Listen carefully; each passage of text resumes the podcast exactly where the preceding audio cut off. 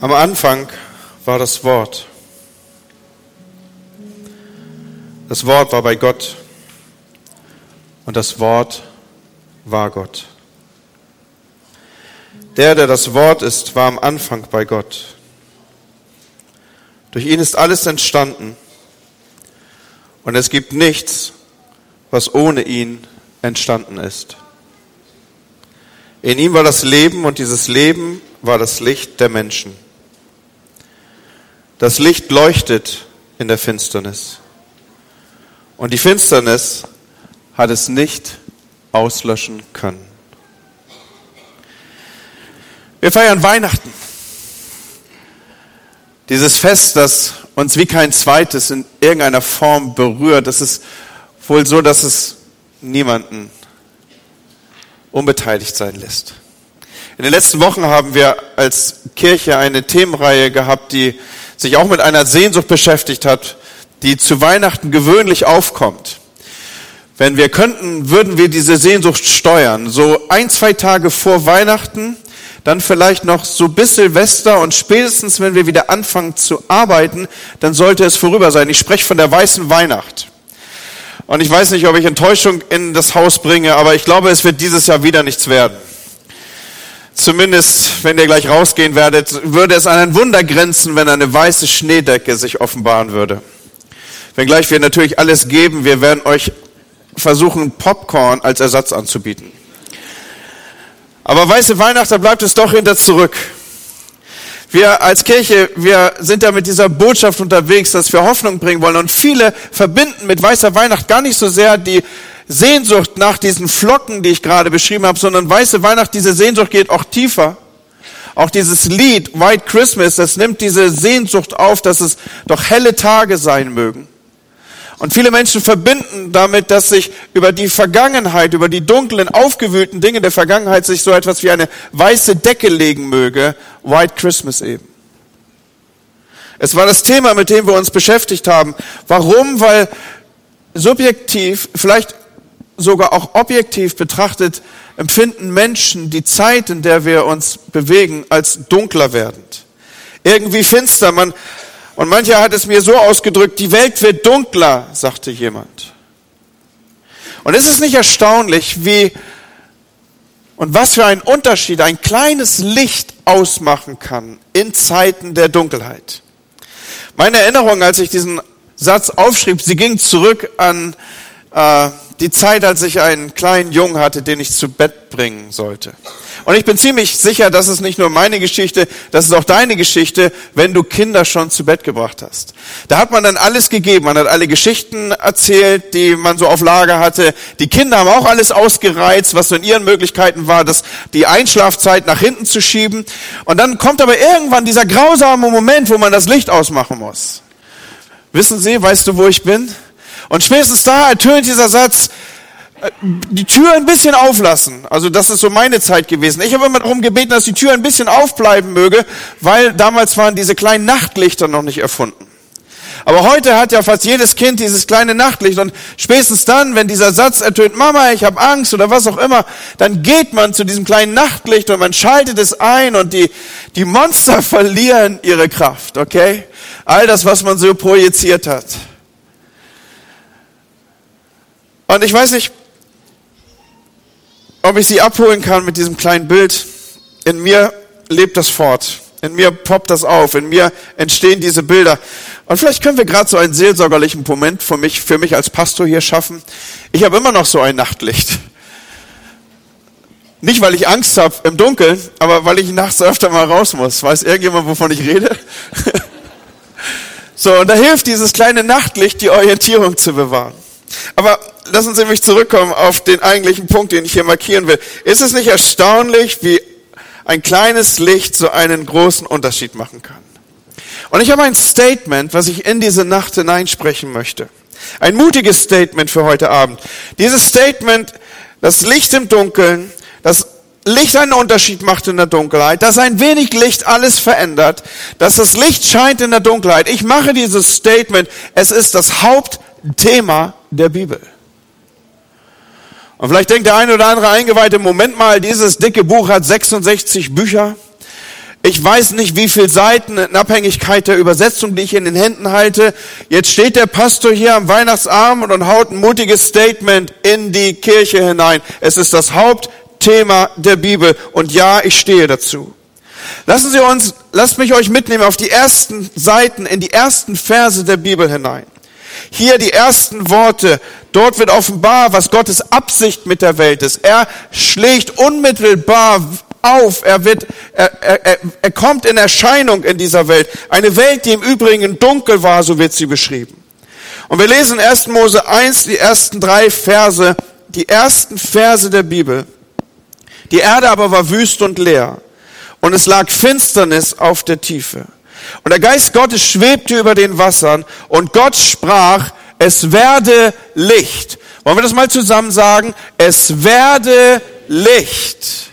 Und ich möchte, dass wir das verstehen. Es ist von Anfang an Gottes Absicht und Wesen, dunkle Orte hell zu machen.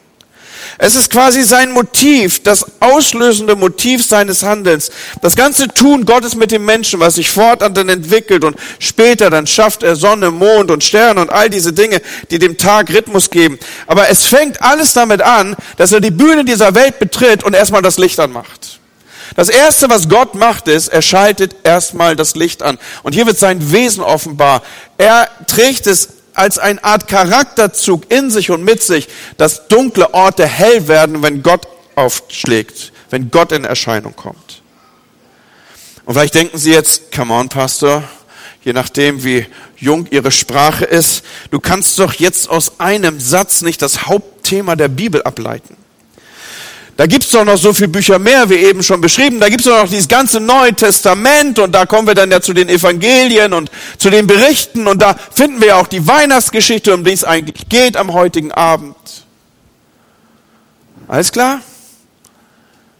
Dann gehen wir jetzt ins Neue Testament. Da, wo die Geschichte sich spielt und rankt und entwickelt um diesen Jesus Christus. Wir lesen tausende Jahre später, wie er die Bühne dieser Welt betritt und er betritt sie mit folgenden Worten. Hier haben wir Jesu Christi Selbstdarstellung. Johannes 12, Vers 46.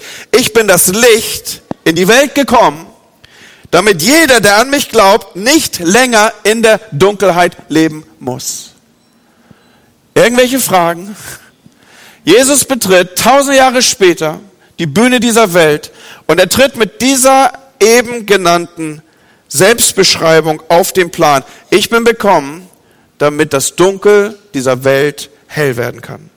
Und lassen Sie mich das in den richtigen Kontext setzen, was das bedeutet. Weihnachten bedeutet, Licht ist in die Welt gekommen. Jesus kommt in die Welt. Nach eigener Aussage kommt er, um das Dunkel dieser Welt zu vertreiben und um Licht zu machen. Er ist nicht gekommen, damit wir ein paar Gründe für Feiertage hätten. Das wäre auch ein guter Anspruch. Ich glaube, wir alle, wir lieben Feiertage, wir genießen auch ein Stück weit in Deutschland zu leben mit all den Feiertagen und Urlaubsregelungen und all die schönen Dinge. Aber ich darf an der Stelle ein bisschen Enttäuschung hineinsprechen. Jesus primäre Ziel war nicht, dass wir ein paar Feiertage mehr haben. Und er ist auch nicht gekommen, damit wir ein paar liebe romantische Erinnerungen entwickeln können im Kreise der Lieben und Weihnachtslieder singen und all das ist großartig, verstehen Sie mich nicht falsch. Aber es ist nicht der primäre Grund seiner Sendung und seines Kommens. Es hat überhaupt wenig mit dieser Romantik zu tun, die wir so umstellen ins Weihnachtsgeschehen.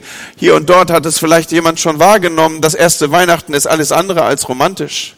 Es spielt in einem besetzten Land, Menschen sind unterwegs, Herbergen sind knapp, Füttertruge sind kalt, Krippen sind dunkel und im Übrigen dreckig. Es hat wenig mit der Aufgeräumtheit zu tun, die, die wir so im Leben haben. Aber mitten rein kommt das Licht dieser Welt. Ist auch interessant, am 21. Dezember haben wir übrigens den dunkelsten Tag des Jahres gehabt. Die längste Nacht, damit auch der dunkelste Tag. Und in diese, in diese Szene hinein feiern wir Weihnachten mit dem primären Ziel und Ausdruck. Wir feiern, dass das Licht in die Dunkelheit gekommen ist. Und ich möchte mit Ihnen etwas teilen, was mir noch nie so aufgefallen war in dieser Weise. Ich möchte mit Ihnen eine Weihnachtsgeschichte teilen, die mir so noch nie ins Bewusstsein gekommen ist. Ich habe nicht mal gewusst, dass sie existierte. Ich gebe ein bisschen Hintergrund. Ich habe es eben schon gesagt, da gibt es diese vier Evangelien, die uns von Jesus berichten. Und sie berichten das Leben von ihm, vier Autoren aus unterschiedlichen Blickwinkeln. Sie heißen Matthäus, Markus, Lukas und Johannes. Und der erste und der dritte, insbesondere der Lukas, der beschreibt uns die Weihnachtsgeschichte, wie wir sie alle kennen. Es begab sich aber zu der Zeit, dass ein Gebot von Kaiser Augustus ausging, dass alle Welt sich schätzen ließe. Und dann ziehen die los und dann haben wir diese Bilder vor Augen. Maria sitzt auf dem Esel und ist hochschwanger und dann irgendwann finden sie eine, eine Herberge oder auch keine und dann kommt dieser Stall ins Spiel und diese Krippe und all diese Details der Weihnachtsgeschichte. Sie gibt uns Lukas. Lukas war übrigens Arzt, das muss ein sehr penibler Arzt gewesen sein. Ich hätte mich ihm anvertraut, wenn es um Diagnosen geht, so penibel wie er berichtet. Und auch Matthäus, der erste Evangelist, er gibt uns das Bild von Jesu als Kind. Und dann gibt es noch diese beiden anderen, der zweite und der vierte Evangelist, Markus und Johannes. Sie beschreiben und sie beginnen ihre Beschreibung des Lebens Jesu, wo Jesus schon ein Erwachsener ist. Oder eigentlich muss ich noch genauer werden. Johannes beginnt seine Beschreibung eigentlich weit früher noch als zu dem Zeitpunkt, zu dem Jesus ein Erwachsener ist. Er nimmt uns nämlich noch weiter mit zurück. Wir haben diese Verse schon gelesen. Der, der das Wort ist, war am Anfang bei Gott. Durch ihn ist alles entstanden. Es gibt nichts, was ohne ihn entstanden ist. Mit anderen Worten, Johannes gibt uns einen ganz anderen Blick auf das Weihnachtsgeschehen. Er geht mit uns noch weiter zurück er sagt, Jesus ist der, durch den alles geschaffen ist. Er ist das Leben schlechthin. Er war schon vor Weihnachten da. Er war schon immer da, bringt er hier zum Ausdruck. Und jetzt gibt er uns eine sehr, sehr explizite, seine, seinen Blick auf die Weihnachtsgeschichte. In den nächsten zwei Versen gibt uns der Evangelist Johannes seine Version der Weihnachtsgeschichte. Er sagt nämlich, in ihm war das Leben. Und dieses Leben war das Licht der Menschen. Das Licht leuchtet in der Finsternis und die Finsternis hat es nicht auslöschen können. Und vielleicht sagst du, Moment mal, das ist, das ist anders als das, was ich kenne. Das mit dem gebenedeit ist deine Frucht, Maria, und es begab sich aber zu der Zeit, dass ein Gebot ausging. Das ist mir vertrauter, das ist mir, das ist mir lieblicher, das ist mir lieber. Ja, ist richtig. Johannes ist vielleicht mehr so der trockene Typ mehr so der, der Deutsche unter den Evangelisten hier. Aber er kommt trotzdem sehr frontal auf den Punkt. Vielleicht sagst du, das ist doch keine Weihnachtsgeschichte und ich dir, oh doch, es ist eine. Vielleicht nicht mit so vielen Details wie Schafe und Hirten und Krippen und Weisen und Geschenke und all das, was so zu Weihnachten aufpoppt. Keine Details, aber das Wesentliche von Weihnachten beschreibt Johannes. In ihm war das Leben er ist das Leben pur. Er ist das Leben schlechthin. In dieses Leben war das Licht der Menschen. Das Licht leuchtet in der Finsternis und die Finsternis hat es bis heute nicht ausgelöscht. Das ist die Essenz von Weihnachten, ihr Lieben. Der Grund, warum wir Weihnachten feiern, ist also nicht, weil wir irgendwie ein kleines Kind in den Windeln gewickelt in der Krippe feiern. Das war das Kommen. Aber wir feiern und fokussieren die Essenz, das Wesentliche von Weihnachten an diesem Nachmittag. Und das Wesentliche von Weihnachten ist, Licht ist in die Dunkelheit dieser Welt gekommen. Das ist pure Weihnachtsbotschaft. Die Wahrheit ist doch, wir alle kennen und haben auch schon erfahren tiefe, dunkle Momente in unserem Leben. Wir alle kennen verschiedene Arten von Dunkelheit in unserem Leben. Da ist vielleicht gerade jemand, der hier an diesem Nachmittag sitzt, der durch dunkle Zeiten in seiner Ehe geht. Da ist vielleicht jemand hier, dem wird wie an keiner anderen Stelle im Jahr bewusst, es gibt dunkle Zeiten in unserer Familie. Wir sind nicht mehr zusammen, die Kinder aus dem Haus. Jeder lebt sein eigenes Leben und der eine Bruder spricht nicht mit der Schwester und mit dem Vater schon gar nicht.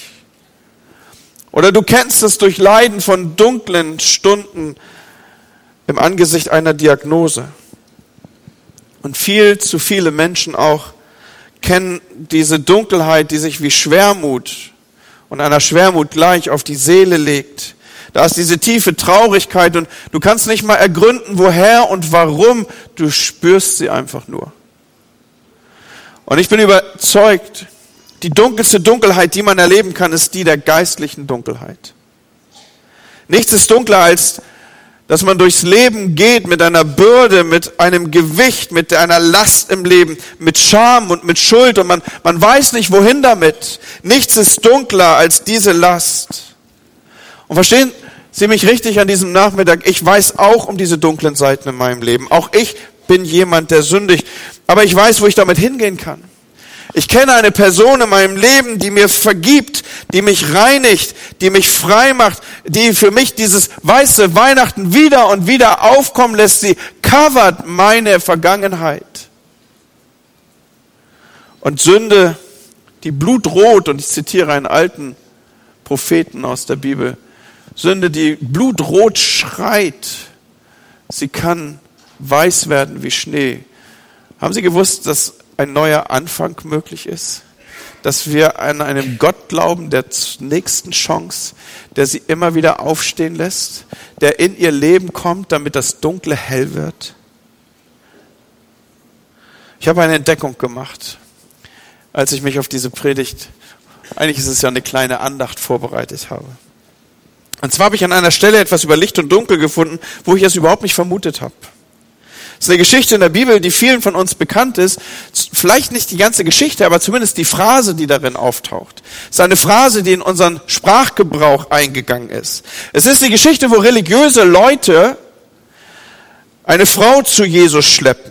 Jesus ist mal wieder unterwegs, er ist mit Leuten im Gespräch, Leute sind um ihn rum, die haben offensichtlich in irgendeine Form von Dialog und Austausch und Gespräch und jetzt schleppen religiöse Leute in diesen Moment hinein eine Frau, die sie beim Ehebruch ertappt haben. Und diese religiösen Leute, sie wussten, wie Jesus gewöhnlich mit Menschen umging, dass er sie liebte und dass er sie gesund machte und dass er liebevoll mit ihnen umging. Und die waren nicht gut zu sprechen, die religiösen Führer der damaligen Zeit, auf Jesus, weil er so anders war. Und jetzt haben sie gesagt, okay, jetzt haben wir ihn. Jetzt haben wir eine Situation, da kommt er nicht raus. Wir werden ihn Schachmatt setzen. Wir haben ihn jetzt. Wir kriegen Jesus ran. Wenn er sagt, diese Frau, die nach dem mosaischen Gesetz das, die Tod, den Tod durch Steinigung verdient hätte, wenn er sagt, steinigt sie nicht, dann haben wir ihn an der Stelle, dass er der Rabbi sein will. Er verstößt selber gegen das mosaische Gesetz. Und auf der anderen Seite, wenn er die Frau steinigen lässt, dann schickt er sie in den Tod und er ist nicht anders als wir. So wie auch immer, wir haben Jesus. Den haben wir festgesetzt. Aus der Nummer kommt er nicht mehr raus. Und jetzt kommt es zu dieser legendären Begebenheit, wo Jesus etwas in den Sand schreibt, es ist nicht überliefert, was. Und dann sagt er folgenden Satz, der, wie ich schon angedeutet habe, in unseren Sprachgebrauch übergegangen ist. Wer ohne Sünde ist, wer, ohne, wer von euch ohne Sünde ist, der soll den ersten Stein werfen. Und dann lesen wir in dieser Geschichte, dass einer nach dem anderen wegging und am Ende, wir können mal eintauchen in die Geschichte, schaut Jesus die Frau an und fragt, wo sind deine Ankläger? Hat dich niemand verurteilt? Und dann lesen wir in Johannes 8, Vers 11, keiner Herr. Da sagte Jesus, ich verurteile dich auch nicht. Du kannst gehen, aber, aber tu diese Sünde nicht mehr. Jesus, er rettet das Leben dieser Frau an diesem Tag. Er verurteilt sie nicht. Er sagt, ich verurteile dich auch nicht. Ich werde dich nicht verurteilen. Geh und lebe dein Leben ohne Sünde. Lass mich dir einen anderen Weg zeigen, wie du dein Leben leben kannst. Das Leben dieser Frau wurde an diesem Tag gerettet und verändert. Und nun habe ich diese Geschichte schon so oft gelesen. Ich habe sie erzählt, ich habe sogar schon drüber gepredigt. Immer hier Johannes 8, die Verse 1 bis 11. Warum um alles in der Welt habe ich eigentlich nie weitergelesen? Zu Vers 12. Würde sich ja anbieten, so für so einen Profileser, wie ich es bin, oder? Warum eigentlich nicht? Ich habe die Geschichte dort immer beendet. Vielleicht, weil in manchen Bibeln da jetzt so eine Überschrift gesetzt ist, aber diese Überschriften sind Jahrhunderte später erst in die Bibel eingefügt worden. Eigentlich gehen die Geschichten ineinander über, beziehungsweise weiter. Oder vielleicht ist die Geschichte da gar nicht zu Ende, wo hier der Absatz, der Absatz gemacht ist. Und genauso ist es auch. In Vers 12 heißt es nämlich, Jesus sprach weiter zu den Leuten. Er ist immer noch bei den gleichen Leuten. Er ist immer noch in der gleichen Szene. Er hat zuvor mit Leuten geredet, dann kam dieser kleine Zwischenfall mit der Frau. Und jetzt redet er weiter zu den Leuten und hören Sie, was er ihnen sagt. Er sagt, ich bin das Licht der Welt. Wer mir folgt, der tappt nicht mehr im Dunkeln, sondern er hat das Licht und mit ihm das Leben. Quasi sagt er, und wir müssen das verstehen vor, des, vor dem Hintergrund der Szene, die hier gerade stattgefunden hat, er sagt, Leute, habt ihr gesehen, wie ich mit der Frau umgegangen bin? Ja klar hat sie Sünde im Leben gehabt. Ja klar hat sie Sachen gemacht, die nicht in Ordnung waren. Ja klar waren da Dinge, die sie vielleicht hinterher bereut hat oder wo sie gesagt hat, wenn ich noch einen Versuch hätte, ich würde es nicht nochmal so machen. Aber habt ihr gesehen, ich, ich habe ich hab's dir sogar gesagt, ich verurteile dich nicht.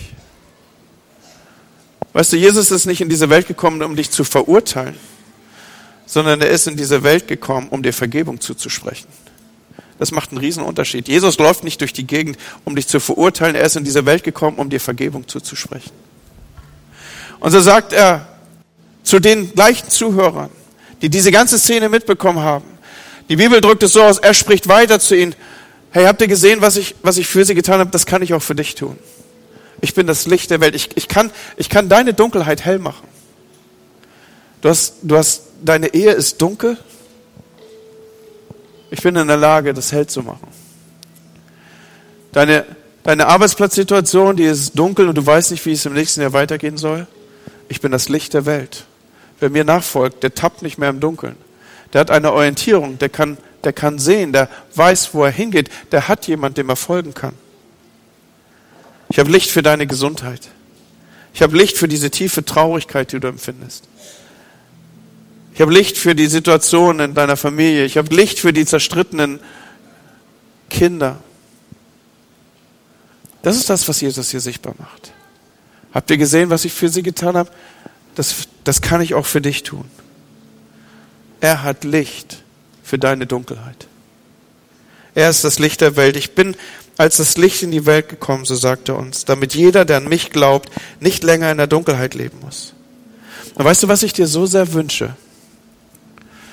Und jetzt bin ich beim Du, weil ich möchte es dir so persönlich ins Herz sprechen. Weißt du das, was ich dir so sehr wünsche, dass du nicht nur Weihnachten feierst, mit all den Details, die die anderen Evangelisten auch beschreiben, mit den Geschenken und fröhlich sein und, und, und, und, und, und Schafe und Hirten und Engel und Chöre und fröhlich. All das ist, ist absolut großartig.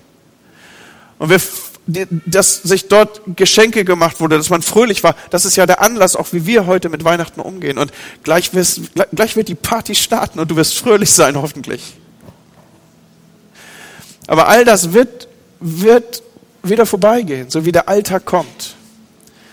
Das Einzige, was bleiben wird, ist, wenn du nicht nur gefeiert hast, sondern wenn du auch erlebt hast. Wenn, verstehst du den Unterschied zwischen Weihnachten feiern und Weihnachten erleben?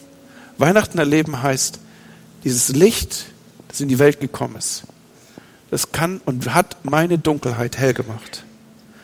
Und so Jesus ist gekommen, um die Dunkelheit deines Lebens hell zu machen. Das war von Anfang an, ich habe gesagt, das ist das Hauptthema der Bibel. Das war von Anfang an das Motiv Gottes mit dem Handeln an dieser Welt. Und es zieht sich durch. Auf den ersten Seiten der Bibel, das erste, was Gott macht, ist, er macht erstmal das Licht an. Und das gleiche macht Jesus. Das erste, was er macht, wenn er in dein Leben tritt, das ist sein Wunsch für dich. Er macht erstmal das Licht an. Es ist der Grund und das Motiv, warum er in diese Welt kam. Und wie machst du das? Durch ein einfaches Gebet. Und wie betet man? Indem man zu Gott spricht indem man einfach sagt, Gott, lass es Licht werden bei mir. Lass mich Weihnachten erleben. Und dann sind zu Weihnachten manchmal ja Menschen im Haus, die es gar nicht so geübt sind, mit Gott zu sprechen. Ist übrigens nichts anderes als beten, mit Gott reden. Ich bin ziemlich sicher, im Laufe des Tages, des Abends, an dem wir hineingehen, wird der eine oder andere oder vielleicht sogar die meisten von uns ein ein Licht anzünden. Vielleicht kann es mehr sein als ein Licht für dich, eine symbolische Handlung. Vielleicht kann es etwas sein, wo du mit dem Anzünden des Lichts sichtbar machst. Komm, Herr Jesus, du Heiland, du Retter der Welt, lass es Licht werden in meinem Leben. Ich bin in der Vorbereitung dieser Predigt die Varianten der Kerzen durchgegangen, die man hätte nehmen können. Große Kerzen, kleine Kerzen, rote Kerzen, weiße Kerzen, neue Kerzen. Und ich bin bei einer alten Kerze hängen geblieben. Eine alte Kerze, wenn Sie es sehen könnten, dann würden Sie sehen, da liegen abgebrochene Streichhölzer drin. Diese Kerze wurde schon oft angemacht. Sie ist fast runtergebrannt sogar. Zumindest verformt. Oder soll ich sagen, vom Leben gezeichnet. Ich weiß nicht, wie oft ihr Licht schon ausgegangen ist. Vielleicht ist es nie angegangen. Aber ich weiß, dass Weihnachten 2018 der Abend sein kann, wo das Licht angeht. Wenn Jesus die Bühne dieser Welt betritt, das Erste, was er macht, ist, er macht erstmal das Licht an. Gott segne sie. Und ich möchte uns gerne unter den Weihnachtssegen stellen. Ich möchte sprechen, dass der Herr euch segne und euch behüte. Uns ist erschienen die Liebe Gottes. Lass dein Angesicht über uns leuchten, Herr. Und lass dein Licht in uns scheinen. Segne uns in dieser Weihnacht, Herr. Im Namen des Vaters, des Sohnes und des Heiligen Geistes wünsche ich uns allen eine gesegnete Weihnacht und großartige Feiertage. Gott segne euch. Amen.